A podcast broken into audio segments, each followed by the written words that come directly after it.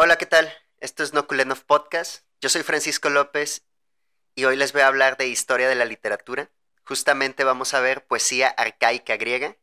Para esto me voy a basar en los pensamientos de Bernardo Barrocos Frank, de Francisco Rodríguez Adrados y del profesor Donald Keegan. Les voy a poner las fuentes en la descripción del episodio, entonces justamente me voy a ir al tema.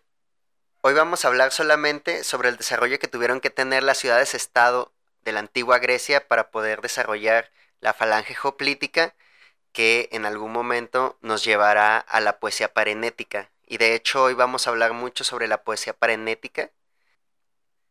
Ya después veremos un poco más de la poesía arcaica griega y también de la poesía monódica y del canto coral. Pero por ahora vamos hacia la poesía aunque tenemos una introducción a la lírica griega, mm, de hecho nunca va a ser como suficiente, porque de hecho yo estoy como inundado de textos. Justamente cuando estaba en la universidad casi no nos centramos en la lírica y cuando tuve la suerte de leer a todos estos autores griegos de la colección de Gredos que me regaló mi mamá, no había poesía, solamente estaban eh, los textos, los epicinios de Píndaro y de Baquílides, pero no había nada de poesía. Entonces, lo poco que sabía de poesía fue cuando me puse a investigar sobre Arquíloco y sobre Safo. Entonces, los últimos meses he estado leyendo mucha bibliografía, obviamente eh, he estado leyendo a Cecil Borrá, he estado leyendo los ensayos que vienen dentro de la historia de la literatura griega de Juan A. López Ferez, justamente los textos de Rodríguez Adrados y bueno, este, me he estado metiendo muchísimo. Me compré una antología de poesía lírica griega del siglo VII al IV antes de Cristo, con Alianza Editorial, que es una selección y traducción de Carlos García Agual. Y me he estado metiendo muchísimo en esto, pero es inmenso, es inmenso todo este mundo de la lírica. Justamente ahorita, eh, aunque estoy grabando el podcast, no he terminado de leer El mundo de la lírica griega antigua de Francisco Rodríguez Adrados y me falta muchísimo que leer y bueno, estoy como inundado. Entonces no sé por dónde comenzar, pero yo creo que voy a empezar hablándoles de lo que eran los poetas y de todo este cambio que hubo en el siglo VII. Porque, o sea, no solo fue como una revolución de la poesía, sino que también hubo como cambios sociales muy, muy, muy grandes. Entre estos podemos hablar, por ejemplo, de las colonizaciones, que no es como nosotros pensamos con nuestro pensamiento después de la modernidad, estas colonizaciones de las colonias después del descubrimiento de América, bueno, del encuentro con América y todo eso, no, eran colonizaciones muy, muy distintas eh, que se dieron de eh, ciudades como por ejemplo Atenas. Pero para que se dieran estas colonizaciones tuvo que haber un surgimiento de estas ciudades-estado o polis. Y bueno, esta palabra polis encierra muchísimos significados. Por ejemplo, con Homero eh, la va a mencionar, pero Homero mm, hace referencia más como a un lugar físico, a la ciudad o a la polis como un lugar físico, y no tanto como las personas que conforman este estado. Ya más adelante, por ejemplo en el siglo VII, ya vamos a encontrar algunos ejemplos de ciudades en las cuales, por ejemplo, se ven sus, sus lugares físicos arrasados por la guerra y todos los habitantes tienen que moverse hacia otro lugar y ya sea colonizar una tierra que, de nadie y empezar a vivir ahí o este, vivir en un lugar por un momento. Por ejemplo, lo que pasó con Atenas durante las guerras médicas. Cuando los persas alcanzan a llegar a Atenas, todos los atenienses se suben en, en barcos y se van a la isla de Salamina por consejo de Temístocles, que es este estratega que pues es un héroe de guerra durante las guerras médicas. Y bueno, aquí Atenas lo que hace es que toda su población se va de la ciudad y dejan que los que los persas lleguen y destruyan y prendan fuego al Partenón, etc. Pero la ciudad en sí sigue, sigue existiendo porque, sus, porque las personas que viven ahí siguen existiendo. Y ellos son los que conforman la ciudad y no el lugar físico. Y esto nos va a dar como mucho, eh, mucha como identidad y mucha comunidad, porque aquí vamos a empezar a encontrar un tipo de soldado, por ejemplo, que no es como el soldado homérico. El soldado homérico, por ejemplo, pensemos en Aquiles. Aquiles luchaba por, por el honor. mientras que, por ejemplo, Héctor luchaba por su familia. Y aquí vamos a encontrar eso, o sea, en, la polis los, los soldados van a luchar por sus familias y no tanto por la gloria. Y uno de estos como cambios tan importantes que se dan en la sociedad de, la Grecia antigua es el surgimiento de los hoplitas, que, es los, que son los guerreros. Y creo que vale la pena como detenerme un poquito más en, el surgimiento de los hoplitas y cuál es su importancia. Eh, antes de pasar un poquito más hacia todo esto de la gloria y de luchar por la polis. Y bueno, hoplita viene de hoplón, que eran los escudos, estos enormes que, tenían. Y los hoplitas eran como la infantería pesada. Esto quiere decir que también había otro tipo de soldados, o sea, sí había arqueros, etcétera, pero los más importantes eran los hoplitas. Eh, es importante recordar también que los hoplitas se costeaban su propia armadura, entonces no todas las armaduras eran iguales.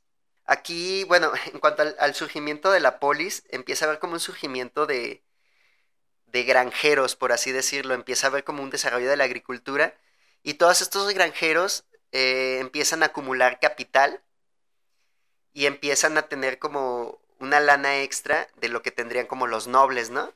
Que de hecho ese también va a ser un cambio muy enorme porque aquí eh, va a empezar a haber como un surgimiento de cierta aristocracia que no es noble, que no es como que, no, no, es, no hay reyes que tengan el derecho divino, sino que son personas que acumularan el capital suficiente como para tener una importancia, a pesar de que no tuvieran como una línea sucesoria. Y bueno, la armadura. Este, vamos a hablar un poquito de la armadura. Igual en, TikTok pueden buscar cómo era un hoplita y ahí les van a explicar mucho mejor que yo cuál era el outfit eh, para ir a la guerra en la antigua Grecia del siglo 7, 6, etc. La armadura pesaba de 22 a 27 kilogramos contaba con un escudo que se le llamaba joplón o aspis. También había un casco, por lo regular de bronce. Eh, el más famoso que conocemos o el que tenemos en la cabeza cuando pensamos en un casco de un guerrero griego es el casco corintio. Pero hay otros tipos de cascos, ¿no? También usaban una coraza para los muslos, también algo que traían en el pecho, eh, y este, también para los brazos, también había unas rodilleras, que eran los kemis o grebas. Creo que en, Homero lo vamos a encontrar como grebas. Y también vamos a encontrar un tipo de lanza que no se lanza, que era como para picar, es como una pica, se llama doru. Era este, una pieza de madera larga con una punta de bronce. Y también tenían una pequeña espada que era el sifos, pero bueno, lo importante aquí del Hoplita es que no era un guerrero que podías ver como solo, que peleara solo, como lo vamos a ver como por ejemplo con Homero, que se pegaban tiros entre uno y uno. Aquí el Hoplita solo tiene sentido dentro de la falange hoplítica, que ese fue el gran desarrollo militar que dio como este salto y que dio también muchos cambios sociales. De hecho, fue una revolución en la lucha armada, esta falange hoplítica y pues er, se utilizaba mucho mejor en superficies planas. Y nos dice por ahí, si no me equivoco, Carlos García Gual, cito, trababan como un muro sus redondos escudos. Es decir, hacían como un bloque sólido. Se, se ponían entre todos, ponían líneas de personas, todos juntaban sus escudos, los tenían agarrados con, con el brazo izquierdo, mientras que con el derecho tenían el doru, que era esta lanza que no se lanza y todos se mantenían fuertes. O sea, es como cuando ah, varias personas quieren mover un coche que se volteó. Si todos empujan al mismo tiempo, logran tanta fuerza que pueden mover un coche. Es lo mismo con la falange hoplítica. Es decir, imagínate a una línea de personas, no solo una línea tal cual como de seis, ocho personas, sino que detrás había muchas más personas, ¿no? Y todos apoyaban su fuerza para hacer como un muro. Entonces era casi un muro impenetrable en el sentido de que tenía mucha fuerza. Y este, mientras se mantuviera esa formación apropiada, iba a funcionar muy, muy, muy bien. Y de hecho, pues los que estaban hasta adelante, pues no podían huir, ¿no? Eso también funcionaba mucho como para que pudieras pelear. O sea, eh, no podías irte hacia atrás porque tenías muchos, muchas personas detrás de ti. Pero lo malo es que podía abrirse una brecha, ¿no? O sea, eh, la idea de tener como una formación de personas es que tú tu escudo lo tienes al lado izquierdo y de tu lado derecho atacas, pero de tu lado derecho te pueden atacar. Sin embargo, si tú apoyas tu escudo y alguien apoya su escudo contigo, etcétera, eh, esa persona que está a tu lado derecho te está cubriendo con su izquierda y tú estás cubriendo a alguien a la izquierda, etcétera, etcétera, etcétera. Sin embargo, a veces pues se abrían brechas, ¿no? De que caía uno y mataban a uno y podías hacer eh, una de dos. O lo que podían hacer es que alguien de la fila de atrás reemplazara al de adelante y siguiera esta formación. O que tal cual, si abriera la brecha, entonces empezaran a correr todos. Pero pues como se pueden dar cuenta, si de por sí la armadura estaba súper pesada, el escudo era súper, súper pesado. O sea, mm, era una cosa enorme. Estaba hecha de madera, tenía pieles de animales y tenía a veces un recubrimiento de bronce. Era pesadísimo, entonces ni de pedo ibas a poder huir. Entonces, de ahí viene como este, este sintagma fijo que es tirar el escudo, así se le dice, tirar el escudo. Cuando, por ejemplo, después hay juicios en Atenas, si no me equivoco, donde los enjuician por tirar el escudo. Tirar el escudo es eso, cuando huyes de tu formación. ¿Y cómo huyes? Pues sueltas el escudo, lo dejas ahí y sales corriendo. Ya después Arquíloco se va a burlar un poco de eso, lo vamos a ver más adelante. Igualmente, o sea, como tú que si huías, pues soltabas el escudo y te ibas corriendo, este, también los que, los que te estaban atacando, igual no te iban a perseguir, o sea, ellos tenían también un escudo y no iban a soltar el escudo para ir y perseguirte, sino que simplemente los perseguían hasta cierta parte. Las, las batallas que había en esos tiempos, para empezar, eran batallas que estaban como pactadas, ¿no? O sea, decían a cierta hora vamos a encontrarnos todos, se encontraban las dos falanges y empezaban a pelear hasta que una de las falanges le ganaba a la otra. ¿Y qué era ganarle a la otra? Pues simplemente que se abriera una brecha y todos empezaran a correr. Entonces, si tú estabas, por ejemplo, a medias o hasta atrás y empezabas a ver cómo la falange se empezaba a romper en la parte de adelante, lo mejor que podías hacer era huir, correr hacia atrás y empezar a correr. De hecho, por eso, no sé si es con Calino o Cortirteo, vamos a ver lo deshonroso que es que te ataquen por la espalda. No tanto porque alguien te ataque por la espalda porque pues te agarró desprevenido, sino que que alguien te atacara por la espalda significaba que tú habías corrido, que habías tirado tu escudo y eso era súper deshonroso. Porque incluso tenían este dicho en Esparta, las madres hacia sus hijos que les decían en cuanto a la guerra, o vuelves con tu escudo o vuelves sobre tu escudo. O sea, no podías volver sin el escudo, porque eso significaba que habías huido, ¿no? Y eso era súper deshonroso. O sea, en otras ciudades-estado como Atenas, podías seguir conviviendo con personas que habían tirado su escudo no había bronca. Sin embargo, en lugares como Atenas era súper deshonroso, o sea, que te vieran con alguien que tiró su escudo, era horrible, entonces te exiliaban, bueno, en el sentido no exiliar, exiliar como al CEO, pero pues sí te gosteaban todos, ¿no? De alguna manera te dejaban de hablar y eras como el apestado porque habías huido, ¿no? Porque no habías vuelto con tu escudo porque ganaste o sobre tu escudo porque moriste. Porque era un, algo súper honroso morir por, por la guerra. Más adelante lo vamos a ver justamente con Tirteo, si no me equivoco. Y bueno, ¿qué era lo que definía que se ganara una batalla? Bueno, eso, que se abriera la falange y por lo regular las bajas variaban de parte de los ganadores con unas bajas del 4% y de la parte de los perdedores con 50% de bajas. Entonces, se podría decir que no eran muchísimas. O sea, lo que pasaba es que empezaban a, a matar a los de hasta adelante y los de atrás corrían y se terminaba la batalla, ¿no? Lo que hacían era pues que cuando ganaban empezaban a recoger varios cascos de los, de los muertos y los juntaban todos en un tumulto y era cuando se erigía un trofeo, que un trofeo era tal cual como juntar todas las armas que se habían capturado y decir, pues yo gané, ¿no? O sea, o pueden venir acá por sus armas, como quieren. Y bueno, un dato gracioso que nos, nos dice este señor Donald Kagan es, o sea, cómo se animaban, ¿no? A pelear eh, todos estos güeyes. Y era pues para empezar, los, mm, los estrategas les daban de comer súper bien y les daban de beber muchísimo vino. Los griegos tomaban vino rebajado con, con agua. Ellos decían que solamente los bárbaros tomaban vino puro. Ellos solo tomaban vino rebajado con agua. Entonces ya una vez que estaban en la falange, este, estaban súper comidos, súper bien, estaban muy borrachos. Pues ya era como que les daba como esta valentía, ¿no? Este arrojo. Y también pues el miedo a la muerte, o sea, no les quedaba de otra, ¿no? No podías huir, estabas ahí, tenías que pelear y era súper deshonroso que, como les digo, en, ciudades como Esparta, que volviera sin haber peleado. Y para acabarla, habían güeyes cantando, ¿no?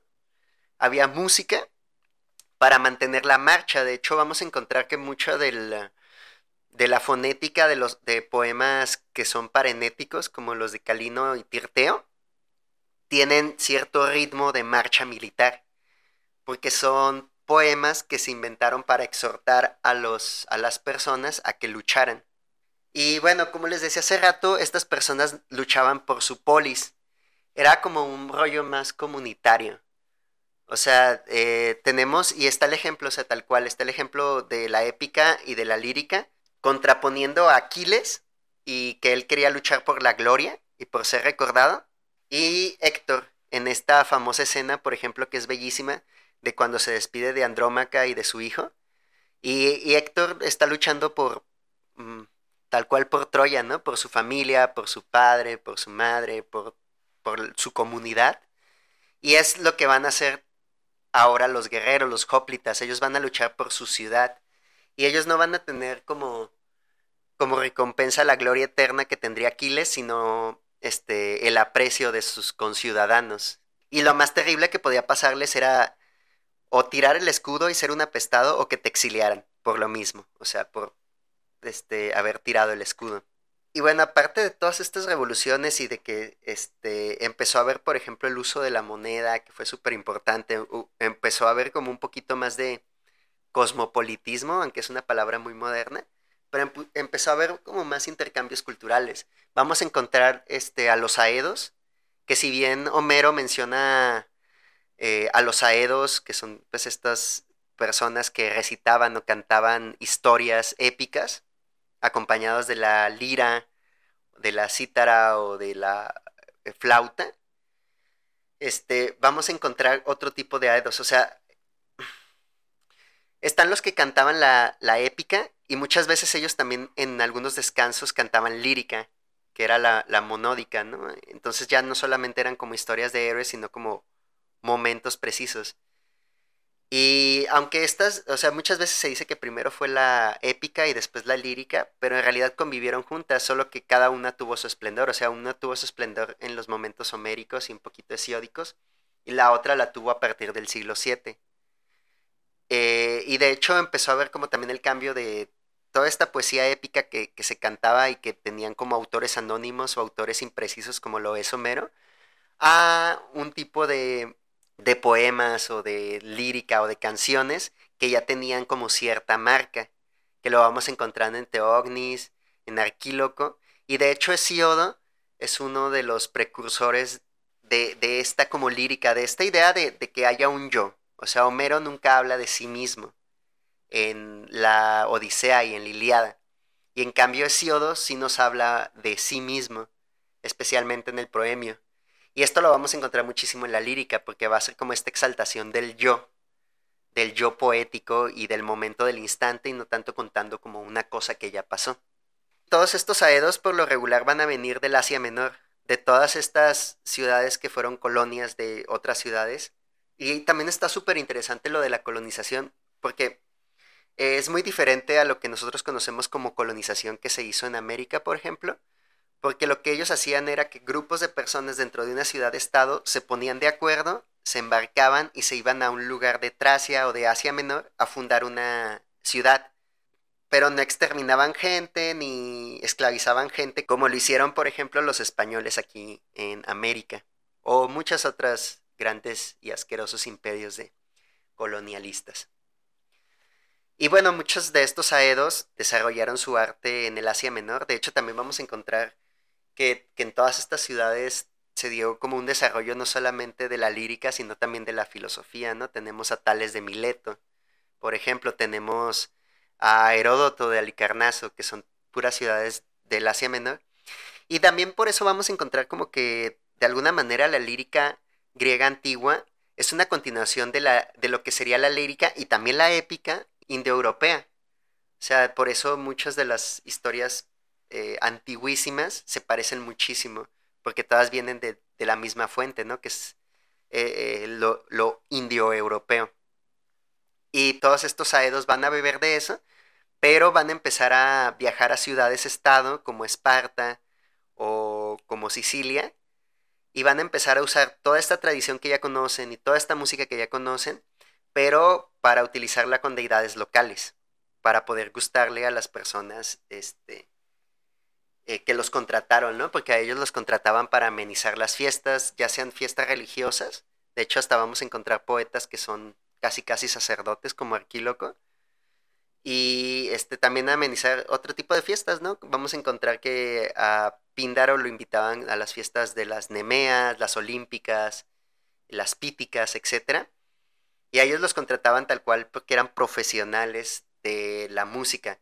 Y no solamente tenían que como interpretar música, o sea, ellos, eh, lo importante de, de estas figuras, de estos líricos, es que ellos creaban poesía o sea, también hacían la música y todo, pero no siempre ellos las interpretaban. O sea, había algunos que las mandaban para que alguien más las interpretaba. Y por eso se quedaban sus canciones.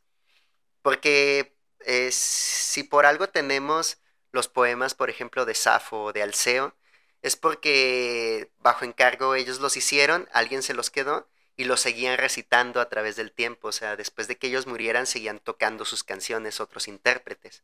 No siempre eran ellos los que interpretaban. Hay algunos otros que sí van a interpretar sus propias, eh, su propia lírica, como es el caso de Solón, ya que veamos toda la historia loquísima de Solón. Pero en general va a ser eso, o sea, empiezan a ver estas, estas figuras que son como muy ellas, que si bien toman la tradición y toman también este, muchas veces eh, la forma, no solamente la tradición en cuanto a contenido, en cuanto a mito y en cuanto a frases homéricas y hesiódicas, sino también en cuanto a la métrica, al ritmo. Y en ese mismo vaivén de contenido y forma, también van a meter sus propias innovaciones. Por eso es la gran revolución del siglo VII, antes de nuestra era. Y bueno, en esta primera parte de la poesía arcaica griega, vamos a hablar de la poesía parenética. Esto de la poesía parenética lo tomo de Bernardo Barrocos Frank, de este libro hermosísimo que editó la UNAM. Y bueno, la poesía parenética este, bueno, tal cual viene del sustantivo parénesis. Y con Homero eh, nos dice Barrueco, cito, son palabras cargadas de significado, es decir, de discursos que gracias a su elocuencia y magnificencia son capaces de encubrar, engrandecer y agradecer a la persona a quien se dirigen. Entre los ejemplos de los que nos habla está uno en el cual Néstor utiliza honrosas palabras hacia Aquiles durante los juegos fúnebres de Patroclo. Estas eh, parénesis puede ser tanto un elogio como una fábula instructiva y ejemplar. Y también eh, esta parénesis, este tipo de discurso, va a ser eh, un acto perlocutivo. Es decir, va a ser un tipo de relato que tiene un propósito más allá de contarnos una cosa. O sea, no solamente es que nos esté contando una historia y que nos la esté contando de cierta manera, sino que el que nos cuente esa historia nos quiere mover a, hacer otra cosa. Y bueno, de hecho, eh, se podría decir que Siodo es como uno de los primeros en usar el todo parenético, más que nada por lo didáctico que tienen sus textos como los trabajos y los días. Y de hecho los presocráticos también van a tener como mucho de esto, porque se van a ir por dos líneas, por la línea exhortativa y por la línea didascálica. Eh, de hecho, vamos a encontrar que en Parménides, eh, cuando le habla a la diosa, es muy parecido a cuando Hesíodo le está hablando a su hermano Perses. Y también vamos a encontrar este tipo de ejemplos en los preceptos o en las instrucciones edificantes del centauro Quirón, que según el mito es quien entrenó a Heracles o Hércules, y pues había como ciertos textos, ¿no? Que eran como ciertas máximas. En cuanto a Hesíodo, vamos a encontrar toda esta como tonalidad exhortativa eh, con ciertos deixis o ciertas características, según nos dice Barruecos. Eh, por ejemplo, la utilización de apóstrofes consagrados a un destinatario específico. En el caso de Hesíodo tenemos a Perses, que se le habla Perses, y iremos viendo durante toda la poesía que leamos cómo se va hablando hacia alguien, ¿no? Ya sea que Safo le está hablando a una de las morras de su círculo, ya sea Solón hablándole a los atenienses, ya sea Alceo hablándole a sus conciudadanos para que tumben la tiranía de Pítaco, etc. Y bueno, también vamos a encontrar el, eh, mucho uso de vocativos, tal cual, muchos vocativos, hablarle a alguien, muchos imperativos, obviamente, y uso de subjuntivos para estar ordenando cosas o estar pidiendo cosas, lo que hoy en día llamamos como call to action, y también infinitivos exhortativos. También vamos a encontrar muchas ejemplificaciones míticas, y esto va a ayudar mucho, por ejemplo, en el caso, si no me equivoco, de Tirteo, en el cual compara a los espartanos con los hijos de Heracles, porque se supone que venían de ahí. Entonces, todo este rollo mítico va a ayudar mucho como a exhortar a los demás a hacer cosas inflexiones descriptivas, narrativas y reflexivas, alternándose con exhortaciones y declaraciones gnómicas, es decir, con máximas, ¿no? Como estas citas citables que son como para que te la aprendas, ¿no? Tal cual. Porque también es muy importante recordar que los aedos van a tener como un papel muy importante en la educación de la Grecia antigua. Y van a ser como tan importantes ¿Por qué? O sea, por ejemplo, ellos no tenían libros, no tenían dónde consultar, entonces si tenías que aprenderte algo, tenías que consultar alguna fuente, tenías que memorizarla. Y la mejor manera de memorizarla era a través de una canción. Y creo que nos ha pasado a muchos que pues, nos aprendimos, por ejemplo, las preposiciones o los números o el abecedario en inglés con una cancioncita. Porque así es más fácil aprenderte las cosas. Por eso es muy fácil como de repente aprenderse un soneto porque con el ritmo, el metro y la música, eh, te aprendes tal cual las líneas. Y eso era algo que sucedía en la antigua Grecia, ¿no? Entonces los poemas servían también como un poquito como para enseñarte. Y te pueden enseñar tanto cómo vivir, o sea, cómo hacer cosas prácticas como lo que hace Sioda en los trabajos y los días, como enseñarte el camino del arete, que bueno, arete tal cual significa camino, ¿no? Y es como la virtud que después vamos a ver, pero no significa tal cual la virtud, pero es como el, camino, el mejor camino para ser la mejor persona. Porque los griegos van a tener este trip de ser siempre el mejor, o sea, intentar ser lo mejor que pueda ser. Y dentro de esto está el arete. Y bueno, en cuanto a la parénesis, aparte de que la encontramos en Hesíodo, eh, de una forma muy explícita, también con Homero la vamos a encontrar, pero dentro de sus personajes. Por ejemplo, Agamenón y Héctor, que son los, los caudillos, los líderes, los estrategas de las falanges, siempre vamos a encontrar que ellos están exhortando a los demás a que peleen. Sin embargo, también hay otro ejemplo, como es el de Odiseo, cuando tiene que ir a la tienda de Aquiles a exhortarlo para que deje de lado su ira y se ponga a pelear. Y de hecho aquí vamos a encontrar como una serie de exhortaciones que se encadenan unas a otras. Porque, por ejemplo, cierta parénesis que hace Agamenón va a ser, eh, va a tener como respuesta otra parénesis que hace eh, eh, Néstor, mm, que los incita, o sea, Néstor incita a Odiseo a que hablen con, con Aquiles. Y entonces, a su vez, Odiseo va a ir a la tienda de Aquiles a intentar exhortarlo. Hay que recordar que es como súper importante que aquí cada uno de los, de los guerreros iba porque quería. O sea, no era como que estuvieran obligados. Ya después en el Estado griego, en, las ciertas ciudades-estado, eh, va a ser por ley que tengas tu servicio militar. Pero aquí no estaban obligados, ellos luchaban por la gloria y porque querían. Entonces ellos podían decir que no. O sea, Aquiles podía decir sin pedos que no, que no quería pelear, ¿no? Y es lo que hace durante la mayoría de la Ilíada. Y bueno, tenemos que este tipo de paréntesis eh, va a servir mucho como para darnos un poquito como de vividez o de verosimilitud. Y también va a servir como un interludio entre las narraciones, entre las acciones. O sea, vamos a tener como momentos en los cuales hay pelea y hay lucha y hay acción, y hay otros momentos en los que hay exhortación y hay todo este discurso parenético. Ya después, eh, también en, en Homero vamos a encontrar otro tipo de parénesis, que es la parénesis divina eh, que es cuando los dioses incitan a los guerreros a pelear, por ejemplo, o en la Iliada o en la Odisea, cuando Atnea incita a hacer cosas, ya sea a Odiseo o a Telémaco. Lo que tiene de importante la parénesis divina es que tiene un tono más impositivo. No tiene la cautela y todo como ese cuidado que tendría, por ejemplo, Odiseo al hablarle a Aquiles, o Néstor incluso hablarle a Agamenón, sino que va a tener como ningún cuidado, ¿no? Porque ellos son dioses y ellos pueden pedir lo que quieran. Y de hecho, este tipo de, de peticiones no van a estar sujetas a deliberación ni a negación, porque son dioses, o sea, en ningún momento Odiseo le dice a Atena, no, ¿sabes qué? No voy a hacer esto. Siempre que llegue una orden de los dioses, se tiene que seguir.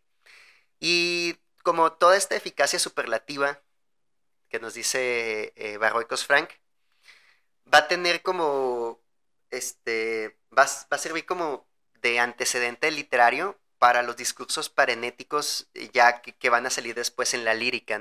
Eh, pero eh, en, esta vez, en lugar de que los dioses les hablen a los héroes, van a ser los poetas hablándole al pueblo, por ejemplo, para que hagan algo, ya sea un calino o un tirteo que está animando a los jóvenes a pelear, o ya sea un solón o un alceo que está buscando que su ciudad se revele, ¿no? O que su ciudad haga ciertas cosas, ya sea, por ejemplo, con Solón que quiere que recuperen la isla de Salamina, o ya sea Alceo que quiere que derrumben la tiranía. Bueno, dentro de esta poesía arcaica griega, que es la poesía parenética, vamos a encontrar una serie de autores que tienen este discurso exhortativo. No todos sus poemas van a ser así, pero por lo menos los dos próximos autores que vamos a ver sí entran dentro de esta línea, que son Calino y Tirteo. Así que nos vemos en el próximo episodio para hablar de estos dos autores, quizá de Arquíloco no sé si lo vaya a dejar para otro episodio, pero por hoy es todo. Ya es demasiada información. Nos vemos a la próxima. No olviden seguirme en redes sociales como Noculenov y Noculenov Podcast en Instagram, en Facebook, en YouTube. Y hasta la próxima.